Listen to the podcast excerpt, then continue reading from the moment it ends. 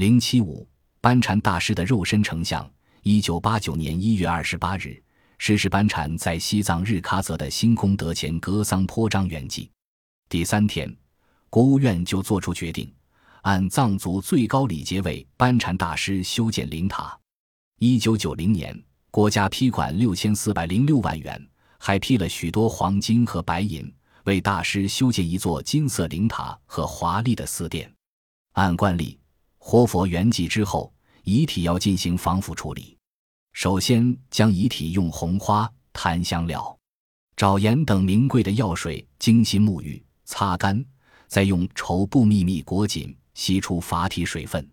如此，在四个月内按期更换绸缎，使法体水分完全吸尽，以保证法体长期保存，使处理过的肉身达到全身犹如一个正在睡眠。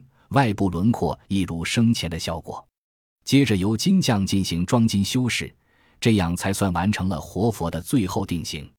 在修建灵塔的三年多时间内，将肉身供奉在扎什伦布寺内，工人们瞻仰。法体端坐在一米多高的法台上，头戴黄角尖顶黄帽，身披绸缎法衣，左手持法铃，右手持金刚杆，似在进行庄严的法事活动。瞻仰者无不为法体肉身保存而惊叹。